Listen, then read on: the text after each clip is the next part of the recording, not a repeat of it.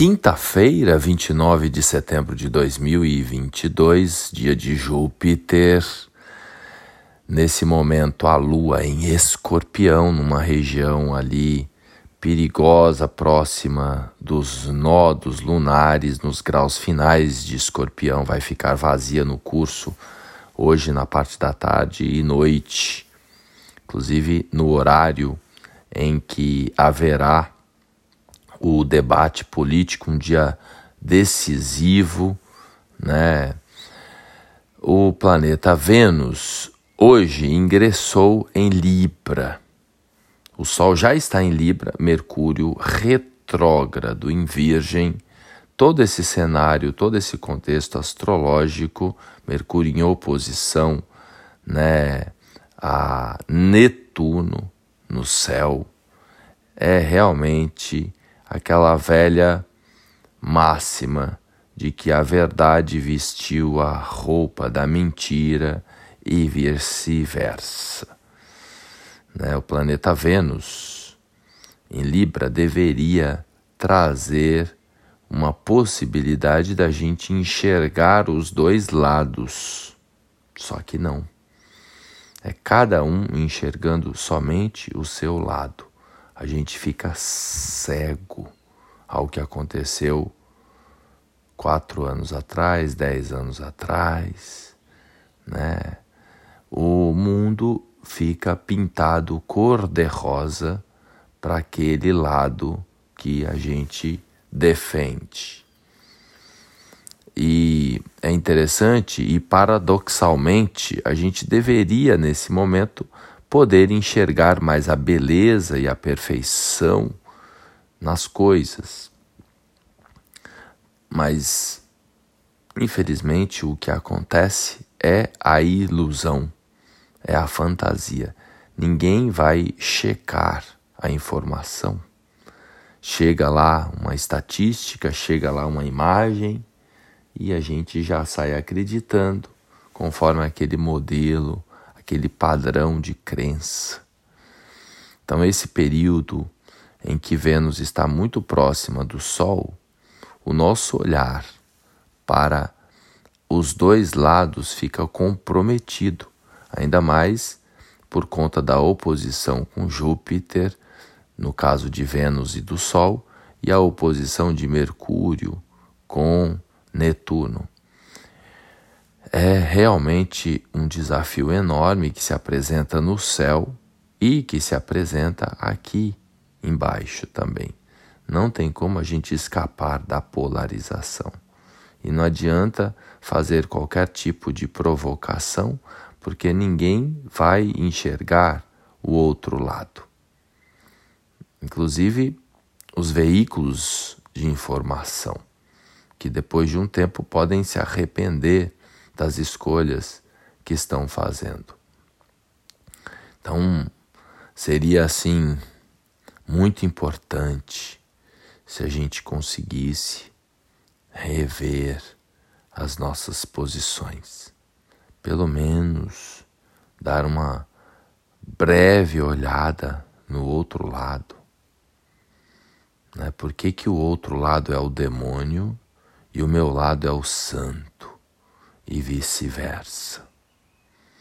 Isso vale para esse olhar também dentro da gente, no nossos, nos nossos relacionamentos cotidianos. Então, por isso que é um paradoxo, porque a gente deveria, nesse momento, enxergar a beleza e a perfeição nas coisas. E talvez é assim mesmo, nesse cabo de guerra, que a gente de repente consegue sair desse limbo, né, dessa confusão, né, da, da corrupção que é uma doença que permeia né, o nosso país em todas as instâncias, não é? Talvez só no caos total mesmo é que a gente consiga enxergar e que haja uma mudança. Mas nesse momento, infelizmente, este é o cenário. Eu, você e todo mundo nesse momento pode estar enxergando o contrário. Por isso que a recomendação é tentar olhar o outro lado, tentar se colocar numa visão expandida da realidade para a distância observar o outro lado. Realmente um, um cabo de guerra muito grande, e aí a gente vai se afinizar né, com um lado. É, é assim que é o cenário agora. Né? Não tem como, nesse momento, a gente não falar um pouco das questões políticas. Né? Todo mundo, de algum modo, vai acabar se envolvendo nessa dinâmica, ou por um motivo ou por outro, né? Que haja justiça mesmo, porque esta também, nesse momento, as, as, as instituições que cuidam, que defendem esta parte também, estão né, com olhares deturpados das coisas. Então esse é o cenário, é o cenário Mercúrio retrógrado que a gente vem falando aí já há algum tempo que deixaria esse momento muito, muito confuso, muito mesmo.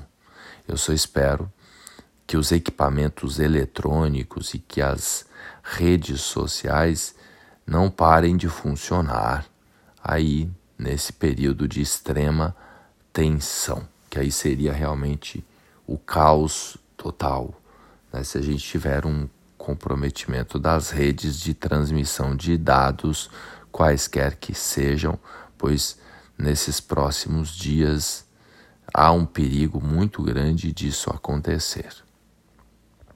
Né?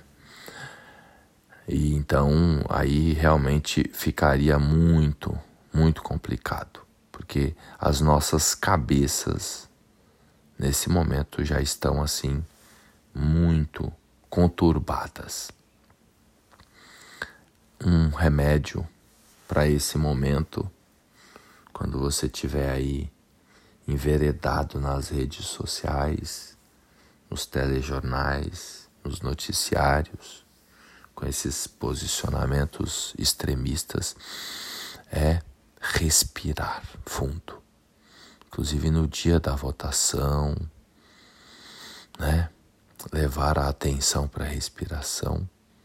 E um outro exercício bacana que funciona junto com a atenção à respiração é você imaginar-se escaneando o seu corpo da cabeça aos pés, se observando assim por completo o corpo, a postura, né? Os sons, dos ouvi que passam pelos ouvidos, né? o ato de piscar. E aí você vai escaneando da cabeça aos pés e observando o seu estado de espírito, seu estado emocional, fincando os pés descalços, bem apoiados no chão. Se você estiver numa área verde, você pode contemplar uma árvore. São pequenas estratégias para ajudar a gente a sair desta polarização.